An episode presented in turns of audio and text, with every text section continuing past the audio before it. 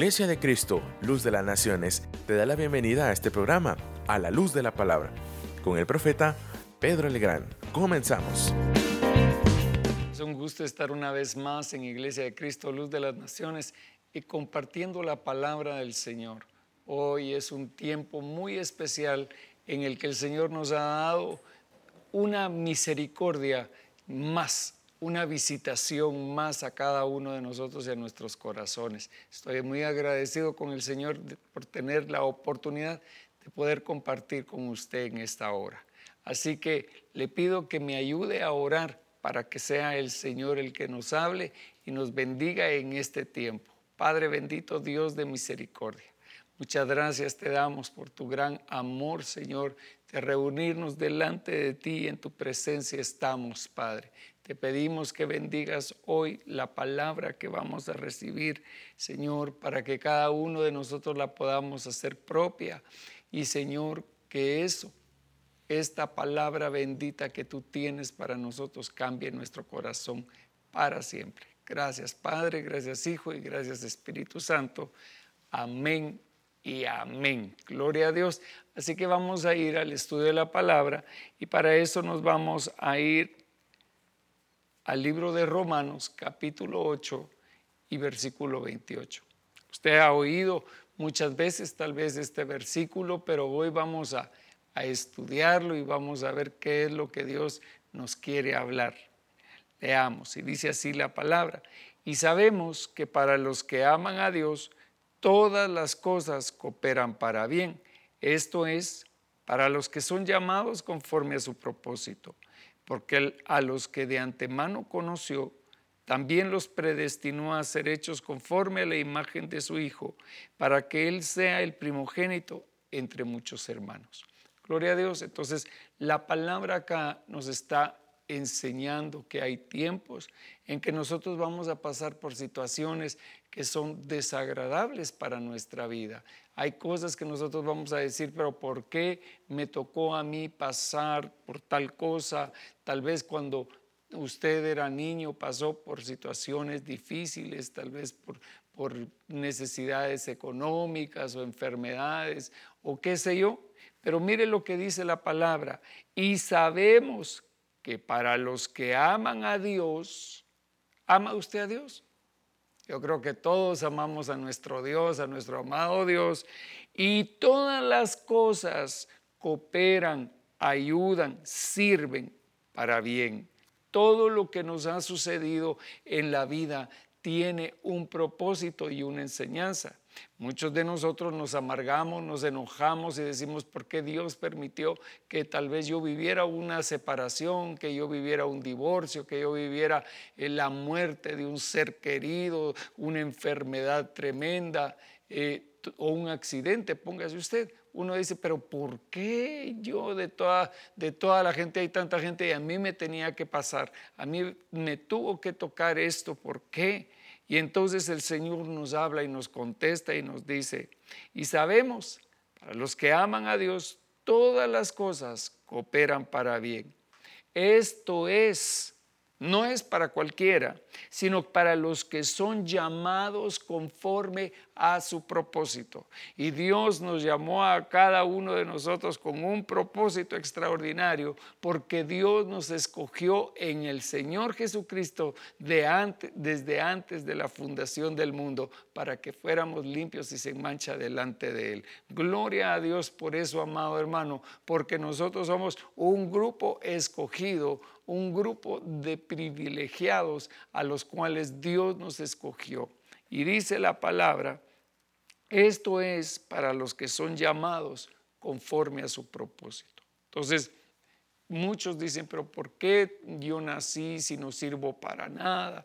¿Verdad? Hay gente que, que empieza a decir, yo no tengo no tengo futuro, yo no sirvo, no, no, no, tal vez no me pude preparar en la vida para lo que yo quería, yo no pude, pude seguir adelante, tal vez, tal vez no pudo seguir con sus estudios, o qué sé yo qué.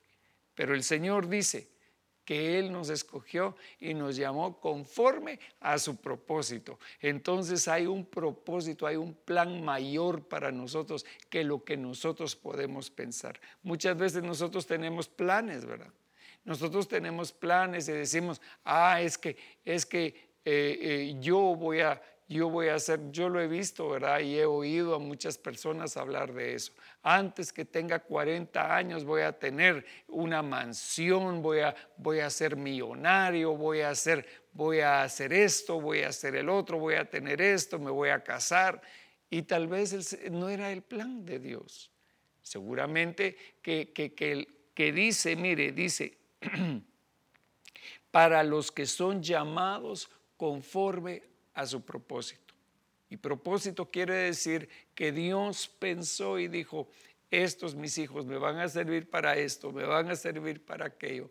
Entonces Dios ya tenía un plan predestinado para cada uno de nosotros. Porque el Señor dice, porque yo tengo planes de bien para ustedes y no de mal.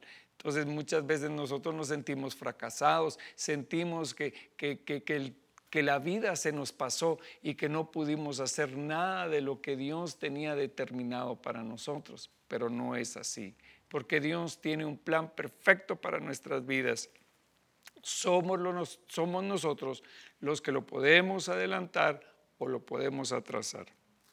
En este tiempo vamos a ver algunos de los, de los hombres y mujeres de Dios que, que, que aparecen en la palabra del Señor y cómo lidiaron ellos con situaciones adversas. Cada uno de nosotros tiene que pasar por situaciones adversas, pero nosotros tenemos que aprender que la palabra de Dios es viva y eficaz y la palabra nos va a enseñar a nosotros cómo responder en los tiempos difíciles. Porque a los que de antemano conoció, dice, a nosotros nos conoció antes que fuéramos formados en el vientre de nuestras madres. El Señor ya nos conocía, nuestros espíritus estaban con Él y Él determinó cosas para cada uno de nosotros. Y dice, porque a los que de antemano conoció, también los predestinó. Es decir, ¿qué quiere decir predestinar? Es decir, preparar un destino para. Dios preparó nuestra vida y nos dio un destino, un destino que es de bendición, porque dice la palabra que el Señor vino para que nosotros tuviéramos vida y esta en abundancia. Todo lo que sucede en nuestra vida tiene como propósito llevarnos a la culminación.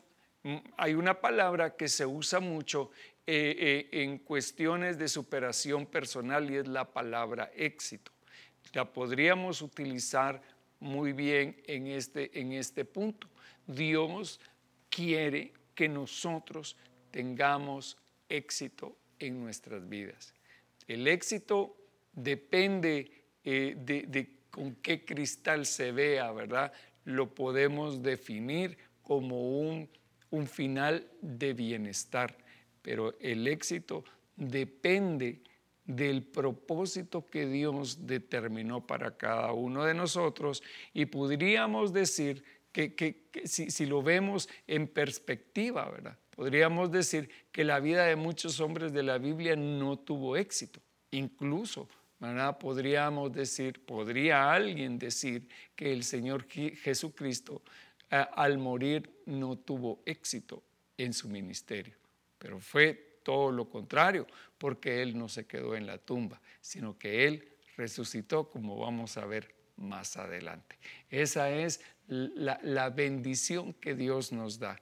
Nos da, un, nos da una esperanza, dice la palabra, ¿verdad? Dice que, que, yo sé los planes que tengo para ustedes, planes de bien y no de calamidad, no de mal, para darles una esperanza y para darles un futuro. Entonces, amados, hoy tenemos que tomar esa esperanza en nuestro corazón, porque la esperanza no avergüenza. Dios ha puesto en nosotros una bendición y todo lo que ha dicho el Señor acerca de nosotros, eso mismo se cumplirá. Dios no es hombre para para mentir, ni hijo de hombre para arrepentirse. Nuestro Dios lo dijo y Él lo hará. Así que nosotros lo que único que tenemos que hacer es descansar en las promesas que Dios ha dado sobre nuestras vidas, porque las promesas en Dios, en Jesucristo, son sí y amén. Gloria a Dios por eso. Sigamos adelante. Dice, porque a los que de antemano conoció, también los predestinó a ser hechos conforme a la imagen de su Hijo Gloria a Dios. Entonces, mire, aquí vamos metiéndonos en el tema. Y dice la palabra que cada uno de nosotros venimos con un propósito, un plan de éxito en nuestra vida y es parecernos al Hijo de Dios, al Señor Jesucristo. Ese es el trabajo que el Espíritu Santo está haciendo en cada uno de nuestros corazones. Tal vez físicamente cada uno de nosotros somos diferentes. Obviamente hay, hay unos más altos, unos más bajos, unos blanquitos, unos morenitos, de, todo, eh, de todo, pero este es solo el contenedor externo. Y dice, ah, pero es que ¿cómo una mujer se puede parecer a Cristo? Pues sí, porque se puede parecer no físicamente, porque Dios nos dio a nosotros un envoltorio, nos dio un empaque en este mundo, pero internamente todos somos iguales, todos somos espíritus y en espíritu el Señor está trabajando con nosotros para que todos nosotros lleguemos a tener la imagen de Jesucristo. Gloria a Dios por eso. Imagínese, hermano, un ejército un, eh, y así es realmente. Nosotros somos un ejército de Cristos porque nos estamos pareciendo al Señor. Ese es el trabajo y ese es el mayor éxito que un cristiano pueda tener en su vida. Parecerse a Jesucristo. Gloria a Dios. Mire, tantas cosas que hay en nuestro corazón, hermano. Realmente, mire, le puedo decir algo. Hay gente que tiene eh, una, una piadosa religión. Hay gente que tiene una piadosa religión, si lo podríamos decir de esa manera, hermano, que les gusta la religión y que se visten de religiosos y que se ponen sus ropas de religión y parecen bonitos, se ven bien bonitos por fuera, pero por dentro, hermano, como dijo el Señor, son sepulcros blanqueados.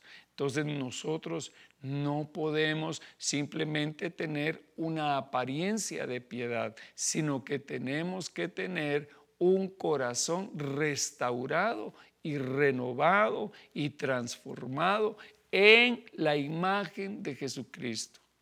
Que no nos vamos a parecer. Mire, hay mucha gente que quiere parecerse a su pastor. Y bueno, le digo, pues ahí sí que cada quien, ¿verdad? pero nosotros a quien debemos de parecernos es el Señor Jesucristo. Nosotros tenemos que seguir sus enseñanzas. Él para eso nos dejó la palabra, para que nosotros nos preparemos y lo conozcamos a Él. No sabemos cómo es Jesús. Ahí sí que lo, hemos visto, ¿verdad? Eh, eh, porque lo, pintan, lo pintan como, como un hombre con barbas y etcétera, ¿verdad? Pero realmente Nadie tiene una foto del Señor, pero nosotros tenemos la imagen de Jesucristo, hermano. Tenemos esa imagen que está plasmada en las escrituras. Recuerde usted que la palabra de Dios es Jesucristo mismo. Él es el Señor. Gloria a Dios. Pues vayamos a lo que dice la palabra en el libro de Génesis. Si usted conoce, pues quién está en Génesis 12, ¿verdad? El el patriarca Abraham. Y dice la palabra que el Señor llamó a Abraham y le dijo, vete de tu tierra y de tu parentela, sal de la casa de tu padre, sal de entre, en medio de tus parientes a una tierra que yo te voy a mostrar, le dijo el Señor, y haré de ti una nación grande, y te bendeciré y engrandeceré tu nombre, y serás bendición. Entonces, eso fue lo que el Señor le dijo a Abraham. E, en otras palabras, el Señor estaba dándole a Abraham una, una enseñanza para su futuro. Esto no era de inmediato. Él tenía que ponerse en acción y tenía que hacer algo que Dios le había mandado. Sal de tu tierra y de tu parentela, de la casa de tu padre a una tierra que yo te mostraré. Esa era la condicional. Y realmente, amados hermanos, este es el consejo que el Señor le da al patriarca Abraham, pero no solo a él, sino que a cada uno de nosotros que espiritualmente debemos de salir de nuestra tierra, de nuestra parentela, de la casa de nuestros padres. Tenemos que salir de ahí para reconocer una nueva paternidad. Eso no quiere decir que vamos a dejar a nuestro padre y a nuestra madre, porque la palabra dice que el, el, el el primero de, los mandamientos con promesa es honrarás padre y madre. Entonces, no quiere decir que nosotros dejemos a nuestra familia, quiere decir que espiritualmente nosotros digamos, hoy suelto a mi familia, hoy suelto a lo que, a lo que yo recibí para recibir algo nuevo.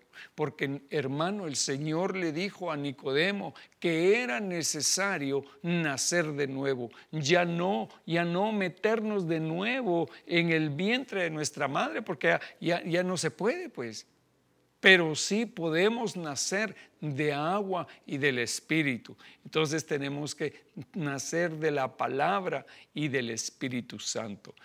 Nosotros necesitamos ser reengendrados y por eso el Señor le dijo a Abraham, sal de esa tierra donde tú estás, porque yo te voy a dar, fíjese usted que nosotros somos hechos de tierra. Nosotros somos polvo, nosotros hemos, fuimos hechos del barro, ¿verdad? Entonces el Señor le está diciendo, sal de tu tierra. Sal de tus ancestros, sal de todo lo que ellos pensaron y analizaron y, en lo que confiaron. hablábamos el otro día con, unos hermanos en relación a la cosmovisión. Y la cosmovisión es una forma de ver las cosas una forma de analizar la vida. Y entonces eh, el Señor le dijo a Abraham, sal de tu cosmovisión porque yo te voy a entregar algo nuevo. Hermano, mire, es importantísimo esto que le estoy diciendo, que nosotros dejemos atrás todas las cosas que ya no nos sirven. Es como que que a estas alturas, hermano, nosotros estuviéramos siguiendo las tradiciones que, nuestros padres eh, eh, tenían.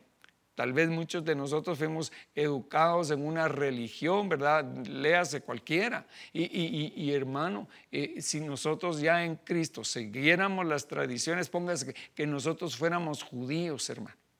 Póngase usted que nosotros fuera, que, que siguiéramos la tradición de los judíos. Y, entonces esas tradiciones, que, andáramos con una gorrita en la cabeza, con, nuestros canelones, con nuestras barbas largas, eh, eh, hermano, eso no fue lo que el Señor quería para nosotros, porque ni siquiera somos, ni siquiera somos nosotros del pueblo de Israel, no somos judíos. Nosotros somos gentiles. ¿Por qué vamos a meternos? Yo estoy diciendo una cuestión de forma, pero hay gente que se mete en cuestiones de fondo. Entonces, el Señor no quiere eso de nosotros. El Señor quiere que nosotros precisamente salgamos de esa religión, porque yo no me voy a salvar porque tengo la, barba larga o los colochos en la frente. No, hermano, o usar el kipá todo el tiempo. No, yo no me voy a salvar por eso. Yo me voy a salvar por la fe en el Hijo de Dios. Entonces, fíjese usted que el Señor le habla a Abraham, volviendo al punto, el Señor le habla a Abraham y le dice, todo lo que el Señor va a hacer con él si sale de su tierra, de la casa de su padre. Le dice, vas a ser de bendición, pero fíjese que una de las condicionales que, que el Señor le pone a Abraham y le dice, leámoslo, dice, y el Señor dijo a Abraham, vete de tu tierra, de entre tus parientes. Esa fue la orden que el Señor le dio.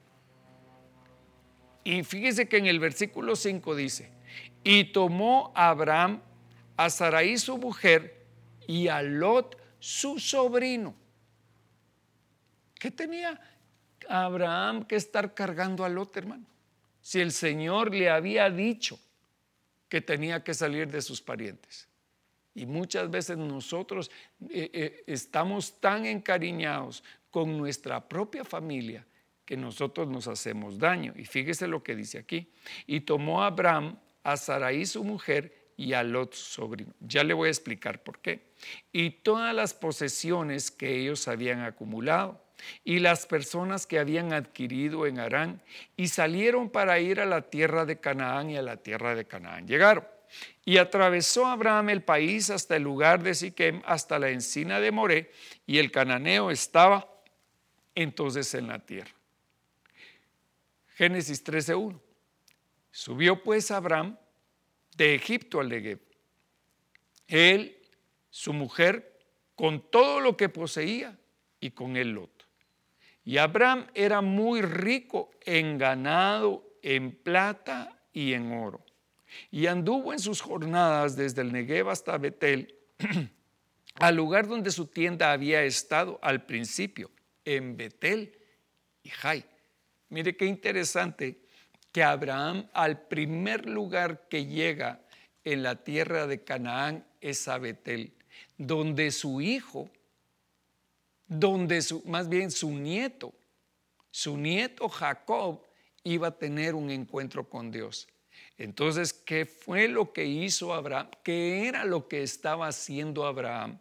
Como patriarca, lo que Abraham estaba haciendo era abriéndole camino a sus descendientes para que recibieran la bendición de Dios. Mire, mire qué interesante esto. Dice, y Abraham era muy rico en ganado, en plata, en oro, y anduvo en sus jornadas desde el Negev hasta Betel. ¿Qué quiere decir Betel? Quiere decir casa de Dios. Gloria al Señor. Entonces Abraham llega a la casa de Dios, a un lugar donde pone su tienda y dice donde había estado en el principio. Sigamos, versículo 4 dice así, al lugar del altar que antes había hecho ahí. Y ahí Abraham invocó el nombre del Señor. En ese lugar, Abraham había abierto una puerta dimensional para sus generaciones. Cuando nosotros nos encontramos con el Señor, nosotros estamos abriendo una puerta de bendición para todas nuestras generaciones, para nuestros hijos, para nuestros nietos y, y para todos nuestros descendientes. Entonces dice, al lugar del altar en que antes había hecho ahí, ahí Abraham invocó el nombre del Señor y también Lot, que andaba con Abraham, tenía ovejas, vacas y tiendas. Y la tierra no podía sostenerlos para que habitaran juntos. Ah, pero ahí estaban, ¿verdad?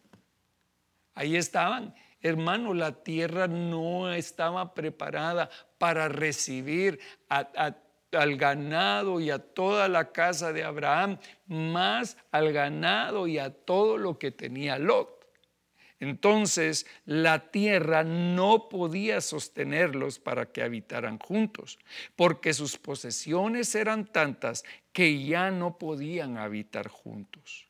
Hubo pues contienda entre los pastores del ganado de Abraham y los pastores del ganado de Lot. Y el cananeo y el fereceo habitaban entonces en aquella tierra. Y Abraham dijo a Lot, te ruego que no haya contiendas entre nosotros, ni entre mis pastores y tus pastores, porque somos hermanos. No era toda la tierra delante de ti, te ruego que te separes de mí. Mire lo que le toca hacer a Abraham. Eso lo hubiera pensado desde el principio. Abraham hubiera pensado desde un principio decirle, mira yo te amo, yo sé que tú eres mi sobrino querido, yo te yo quiero todo lo mejor para ti. pero, pero esto, esta es una cuestión personal. Esta es una cuestión entre Dios y yo. Muchas veces la familia, hermano, la familia, eh, en nuestra familia, eh, eh, la carne, digámoslo de esa manera, se meten a decirnos cosas. Es que vos te estás volviendo loco. Eso de, de esa, esa Biblia que te pasas leyendo ya te enloqueció. Y hermano, la gente se, a veces se decepciona. Pero el Señor, todas las cosas, ¿se acuerda cuál es el tema de hoy? Todas las cosas nos ayudan a bien. Dice, el Señor le dijo, eh, eh, Moisés, eh, digo, Abraham le dijo a Lot, no está toda la tierra delante de ti, te ruego que te separes de mí. Si vas a la izquierda, yo iré a la derecha, y si a la derecha, yo iré a la izquierda. Mire,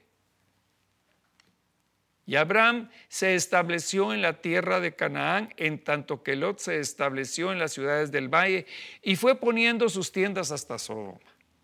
Y los hombres de Sodoma eran malos y pecadores contra el Señor en gran manera. Mire a dónde se fue a meter Lot, hermano. ¿Qué tal que Abraham hubiera seguido a su sobrino? ¿A dónde hubiera ido a parar Abraham? Pero el Señor le dice, sepárate. Entonces, hermano, muchas veces nosotros vamos a tener que separarnos. Y eso es difícil.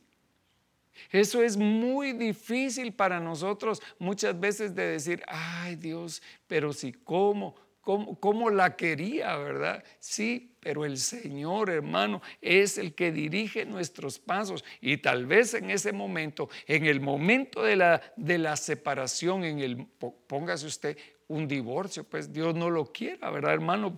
No lo quiera, pero, pero tal vez hemos pasado por esa etapa. Tal vez hemos pasado, nos ha tocado vivir una separación, tal vez nos ha tocado vivir un divorcio, tal vez nos ha tocado, tal, vez enviudar, ¿verdad?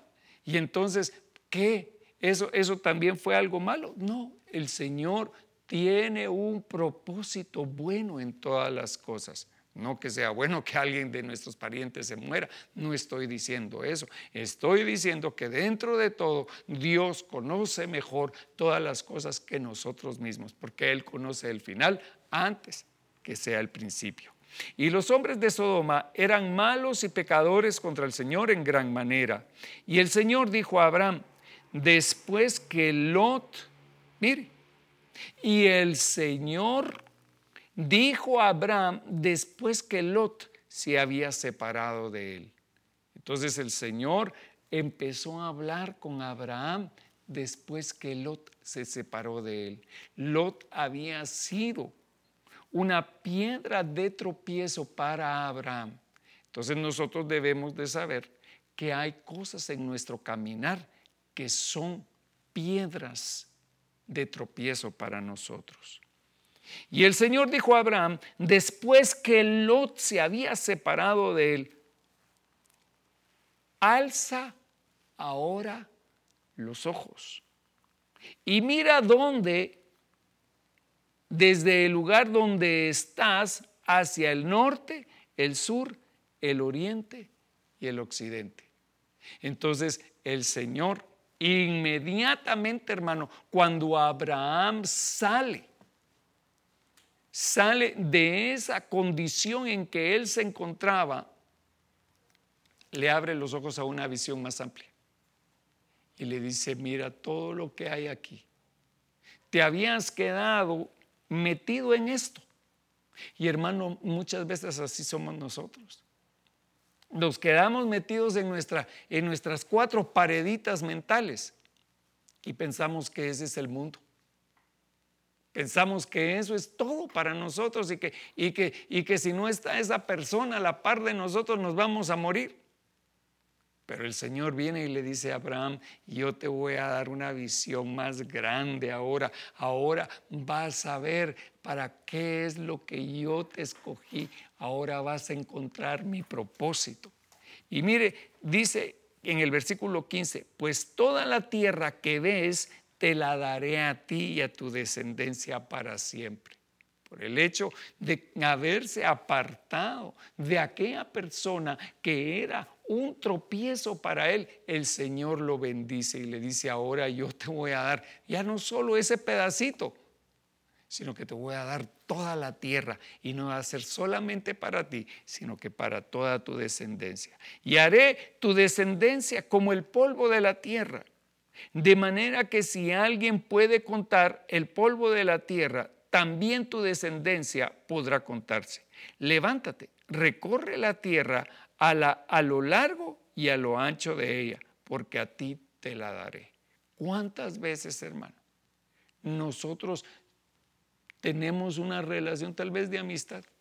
Ah, es que yo no puedo vivir sin mis amigos, yo no puedo vivir sin aquellos y si es con, con ellos parrandeábamos y pero el Señor dice, Sal de ahí, sal de eso.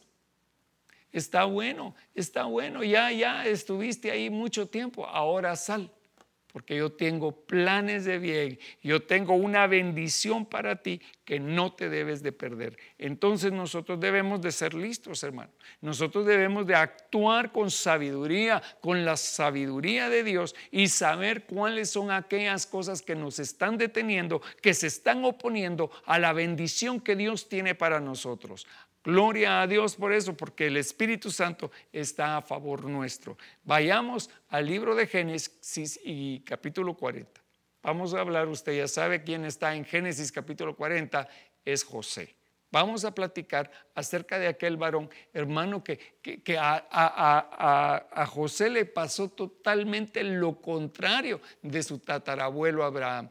Abraham no quería salir de, de sus parientes. En cambio, con José, sus parientes querían salir de él. Sus hermanos no querían a José. Sus hermanos menospreciaban a José porque su padre Jacob lo amaba más que a sus hermanos. Le había dado, eh, eh, Jacob le había dado a José una vestidura de muchos colores y le había dado un lugar de primacía entre ellos.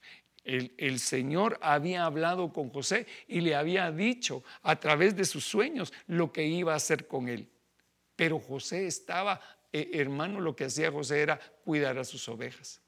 Él estaba cuidando las ovejas y llegaba con sus hermanos de vez en cuando, iba a ver qué estaban haciendo sus hermanos y regresaba con su, con su papá. Pero el Señor tenía un plan para José. El Señor tenía un propósito extraordinario para José.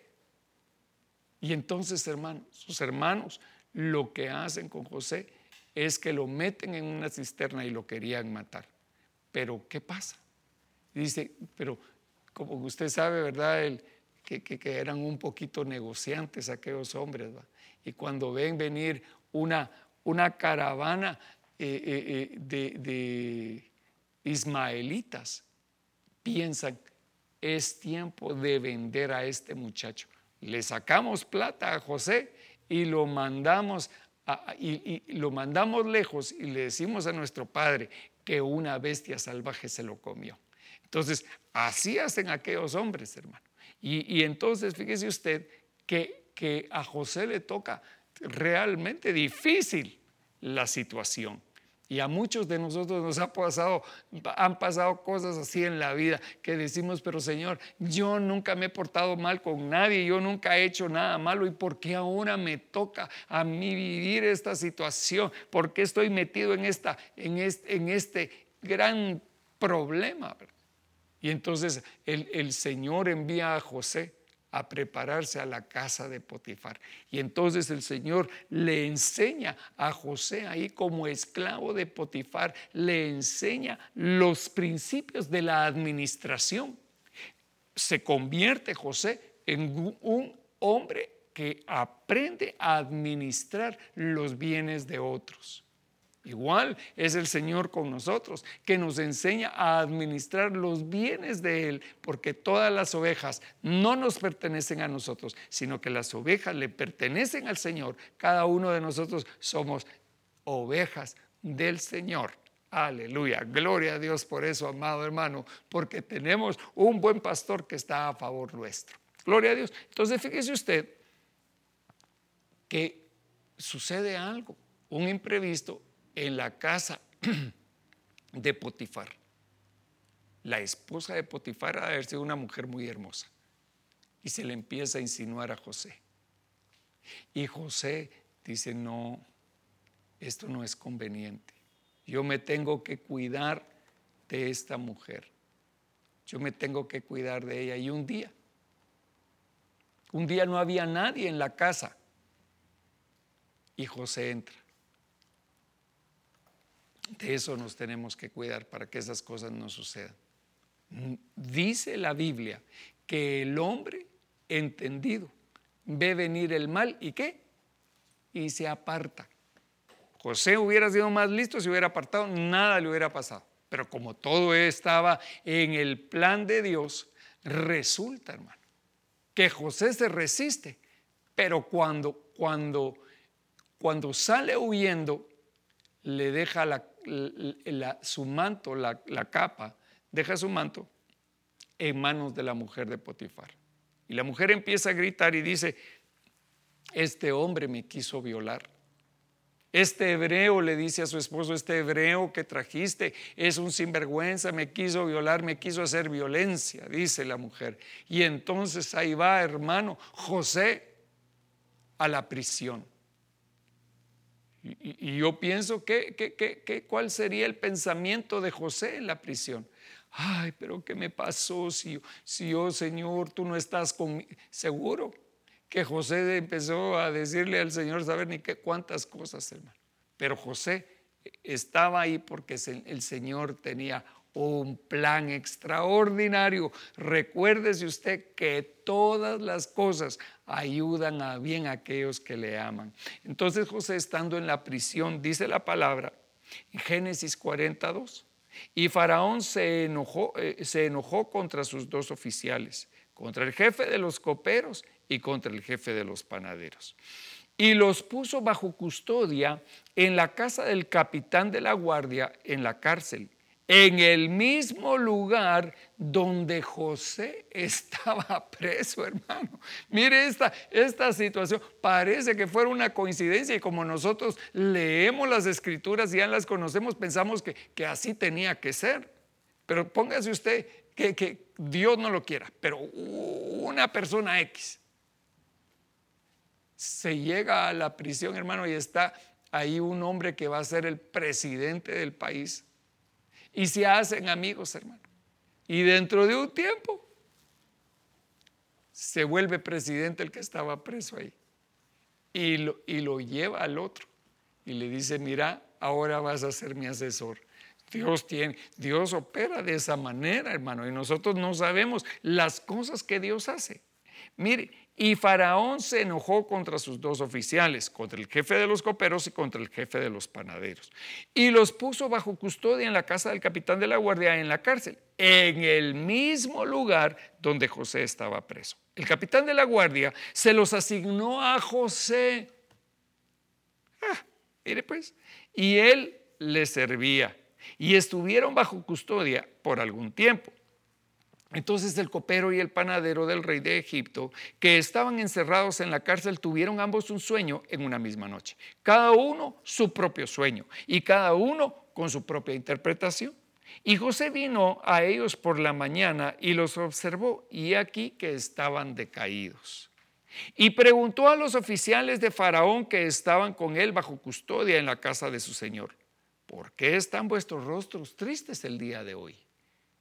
Contó pues el jefe de los coperos su sueño a José y le dijo, en mi sueño, he aquí había una vid delante de mí. Y en la vid habían tres sarmientos, y al brotar sus yemas aparecieron las flores y sus racimos produjeron uvas maduras. Y la copa de Faraón estaba en mi mano, así que tomé las uvas y las exprimí en la copa de Faraón y puse la copa de Faraón Y entonces José le dijo, esta es la interpretación. Los tres sarmientos significan tres días. Dentro de tres días el faraón levantará tu cabeza, te restaurará en tu puesto y te pondrás y tú pondrás la copa de faraón en su mano como acostumbrabas antes cuando era su copero. solo te pido, mire lo que le dice José, solo te pido que te acuerdes de mí cuando te vaya bien y te ruego que me hagas el favor de hacer mención de mí a Faraón y me saques de esta casa. José ya, ya había visto. Él ya tenía una visión de lo que iba a suceder. José estaba con su traje de esclavo, con su traje de prisionero, hermano. Pero mire, dice la palabra, porque la verdad es que yo fui secuestrado de la tierra de los hebreos. Y aún aquí no he hecho nada para que me pusieran en el calabozo. Entonces, hermano, ¿estaba José en el calabozo porque él era malo o porque Dios había planificado todo esto?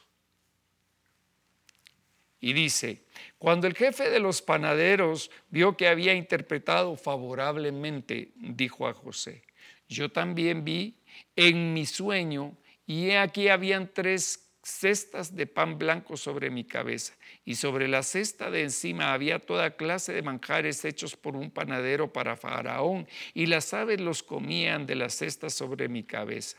Y entonces José respondió y dijo, esta es su interpretación. Las tres cestas son tres días. Dentro de tres días Faraón te quitará la cabeza de sobre ti, te colgará en un árbol y las aves comerán tu carne. Wow, hermano. Mire, yo no sé qué sucedería si, si, si, si, si alguien le interpreta un sueño a uno de esa manera. Lo, tal vez José se escapó de que el, que el panadero lo matara, hermano. Pero dice, y sucedió que al tercer día, que era el día del cumpleaños de Faraón, este hizo un banquete para todos sus siervos y levantó la cabeza del jefe de los coperos y la cabeza del jefe de los panaderos en medio de sus siervos. Y restauró al jefe de los coperos a su cargo, a su cargo de copero. Y éste puso la copa en mano de Faraón. Pero ahorcó al jefe de los panaderos, tal como les había interpretado José. Mas el jefe de los coperos no se acordó de José sino que se olvidó de él. Ay, hermano, mire, pues José estaba esperanzado de que lo fueran a sacarlo al día siguiente. Digo, mañana me sacan de aquí, ha de haber pensado José, hermano. Pero el copero se olvidó de José. Y entonces fíjese usted que dice 41.1 de Génesis. Y aconteció que al cabo de dos años, al cabo de dos años, Faraón tuvo un sueño y he aquí soñó que estaba de pie junto al Nilo. Pasaron dos años, hermano. Ya tal vez José había perdido las esperanzas de que lo sacaran de la prisión. Ya José ha de haber dicho, bueno, si, si, si ya todo está así, pues aquí me quedaré, Dios sabrá pero el Señor estaba trabajando, el Señor estaba planificando. Y en el tiempo oportuno, mire, esto es muy importante, porque la Biblia nos da el tiempo y nos dice, pasaron dos años. Nosotros queremos las cosas así, hermano. Nosotros queremos que de un día a otro sucedan los milagros. Pero el Señor está preparándonos a cada uno de nosotros para traer una bendición a nuestras vidas. Nosotros lo que tenemos que hacer es prepararnos y esperar. Espera en Jehová y Él hará y te concederá las peticiones de tu corazón. Aleluya. Entonces, ¿qué tenemos que hacer? Espera. Esperemos confiadamente, hermano, porque a su tiempo el Señor nos exaltará. Gloria a Dios. Mire lo que dice en Génesis 41, 14. Entonces Faraón mandó llamar a José y lo sacaron a prisa del calabozo y después de afeitarse y cambiarse sus vestidos vino a Faraón. Y Faraón dijo a José, he tenido un sueño y no hay quien lo interprete y he oído decir de ti que hoy es un sueño y lo puedes interpretar. José respondió a Faraón diciendo, no está en mí Dios dará a Faraón una respuesta favorable. 41.39 dice, y Faraón dijo a José, puesto que Dios te ha hecho saber todo esto, no hay nadie tan prudente ni tan sabio como tú. Tú estarás sobre mi casa y todo mi pueblo obedecerá tus órdenes. Solamente en el trono yo seré mayor que tú. Y Faraón dijo también a José, mira, te he puesto sobre toda la tierra de Egipto.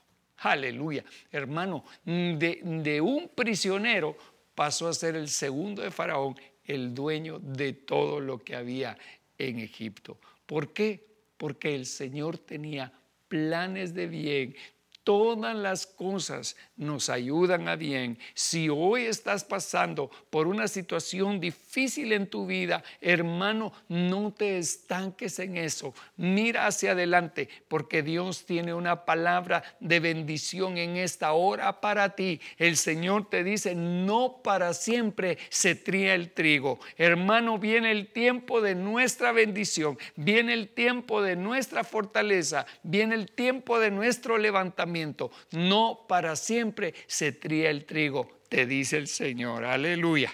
Bendito sea el nombre del Señor. Sigamos adelante. Hermano, también la palabra nos habla de otro hombre que es figura del Señor Jesucristo. Y vamos a hablar de David. Mire todas las cosas que pasó David, similares a lo que pasó José también.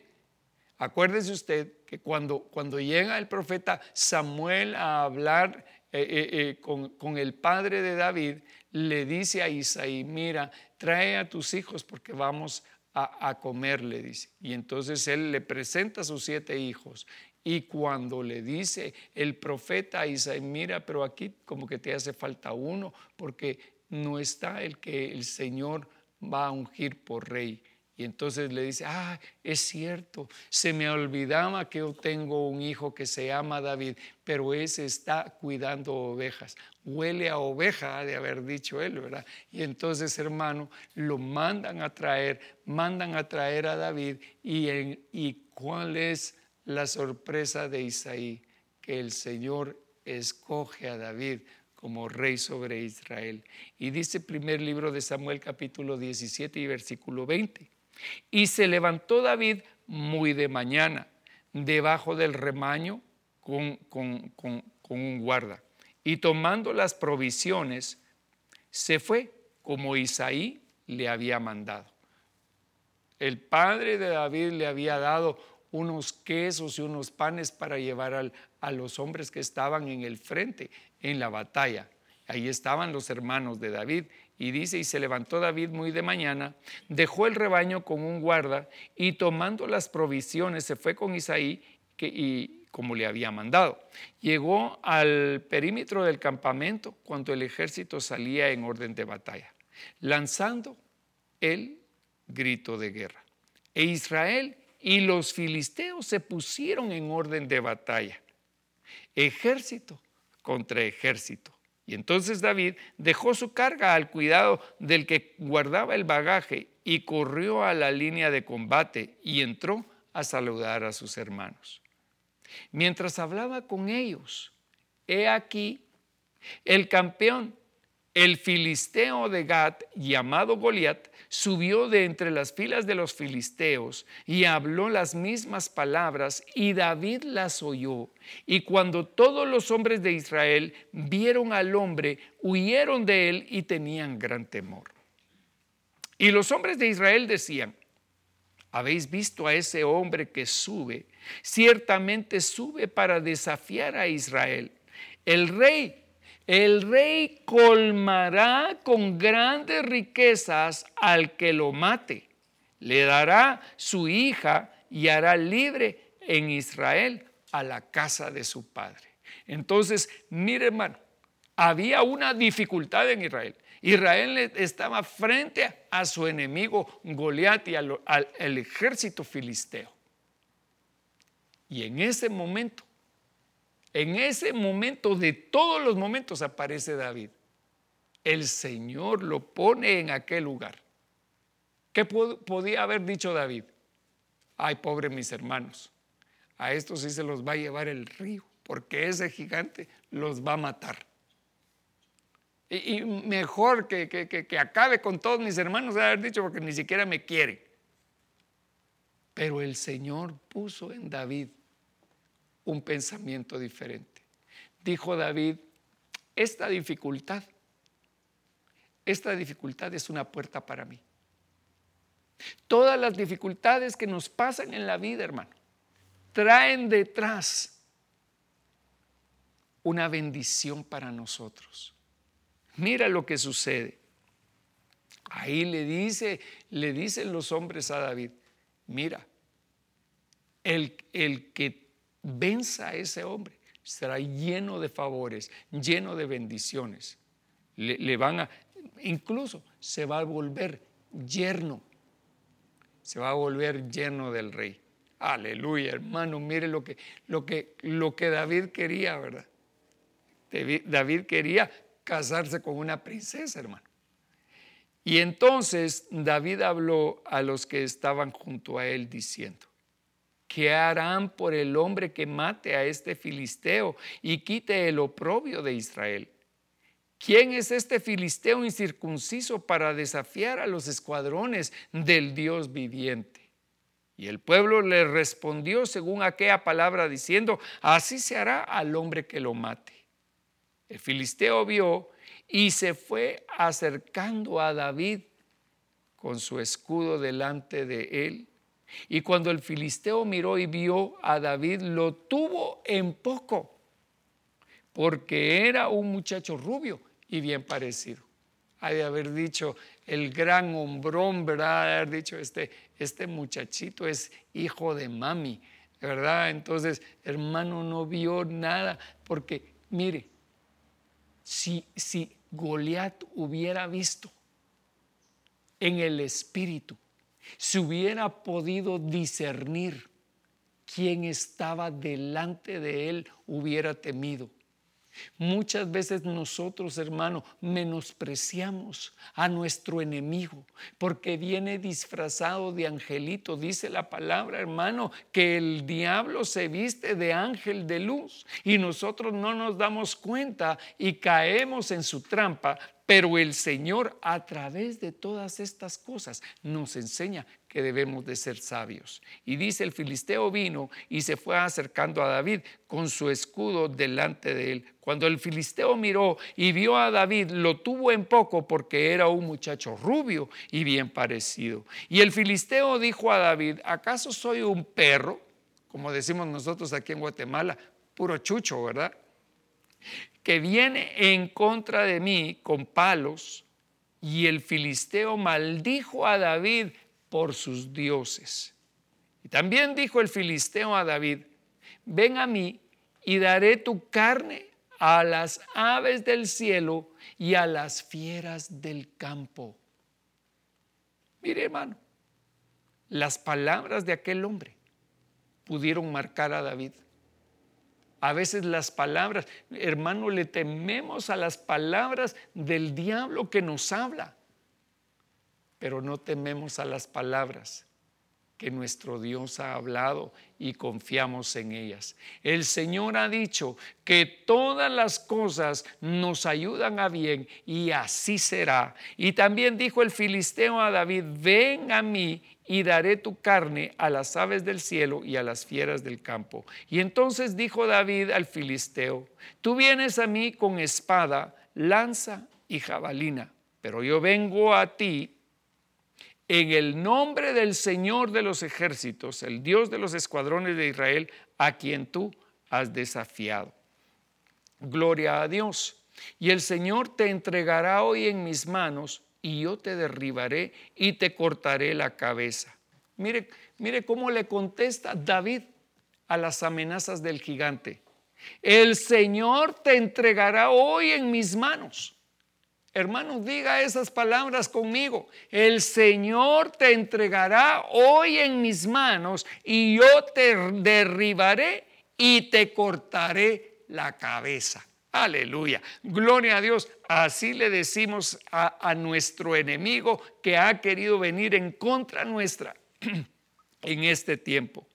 Y dice, y daré hoy los cadáveres del ejército de los filisteos a las aves del cielo y las fieras de la tierra para que toda la tierra sepa que hay Dios en Israel y para que sepa toda esta asamblea que el Señor no libra ni con espada ni con lanza, porque la batalla es del Señor y Él os entregará en nuestras manos. ¿De quién es la batalla que nosotros tenemos?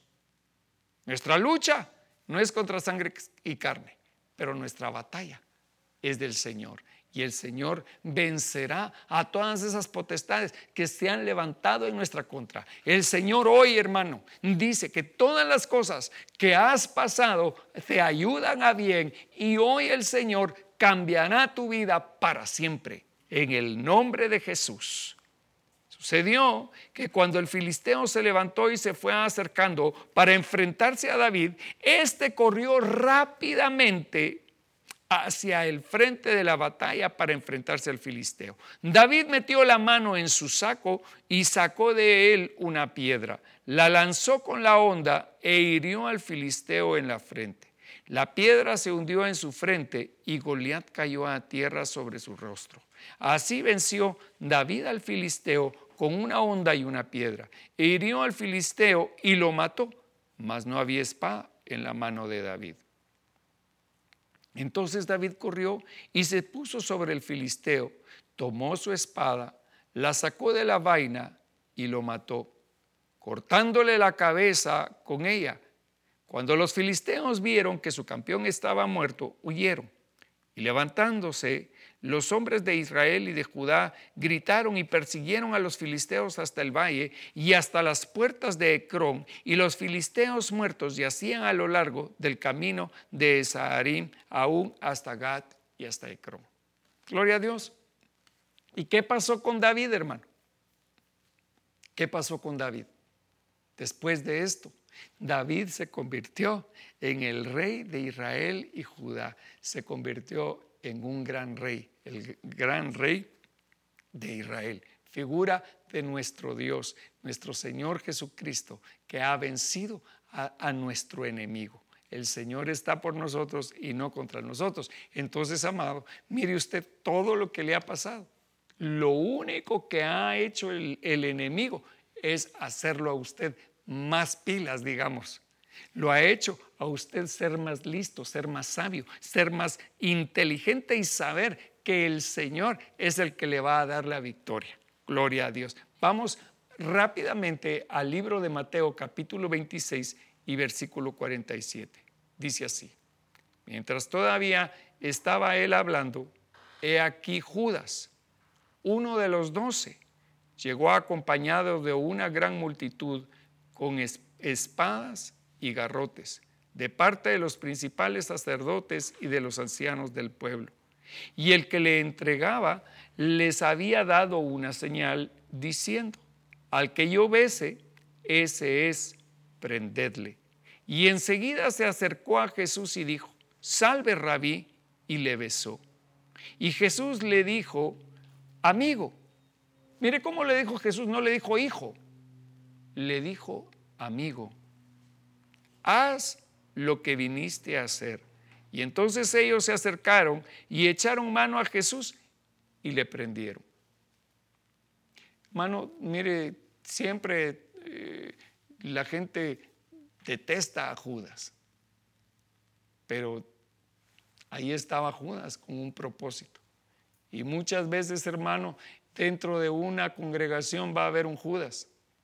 Y, uno se va a sentir mal, hermano, y va a decir, este hermanito realmente no la hace. Pero el Señor envía incluso a los judas, a las congregaciones, con un propósito, con el propósito de que el nombre del Señor sea glorificado. Y Romanos 14, 7 dice, porque ninguno de nosotros vive para sí mismo y ninguno muere para sí mismo. Mire, ninguno de nosotros vive para sí mismo yo no vivo para mí mismo y ninguno muere para sí mismo. Pues si vivimos, para el Señor vivimos. Aleluya. Gloria a Dios, hermano. Entonces, si Dios nos dio la vida, es para Él. Nuestra vida está planificada, está estructurada para ser de bendición. Imagínense, dice, si nosotros vivimos, no vivimos para nosotros mismos, sino que vivimos para el Señor. Y si el Señor está en el asunto, ya le hicimos, hermano. Porque ninguno de nosotros vive para sí mismo y ninguno muere para sí mismo. Pues si vivimos para el Señor, vivimos. Y si morimos, para el Señor morimos. Por tanto, ya sea que vivamos o que muramos, del Señor somos. Porque para esto Cristo murió y resucitó, para que para ser Señor tanto de los muertos como de los vivos. Entonces, era necesario que hubiera un Judas para que el Señor se convirtiera, mire, en el primogénito de los muertos para que Él fuera Señor no solamente de los vivos, sino que también de los muertos. Entonces, todos los que pasaron antes de nosotros, hermano, tal vez usted dice, ay, cuántos se han muerto, cuántos se murieron en la pandemia. Pero el Señor es Señor de ellos también. Gracias por escuchar A la Luz de la Palabra con el profeta Pedro Legrand. Que Dios te bendiga. Hasta pronto.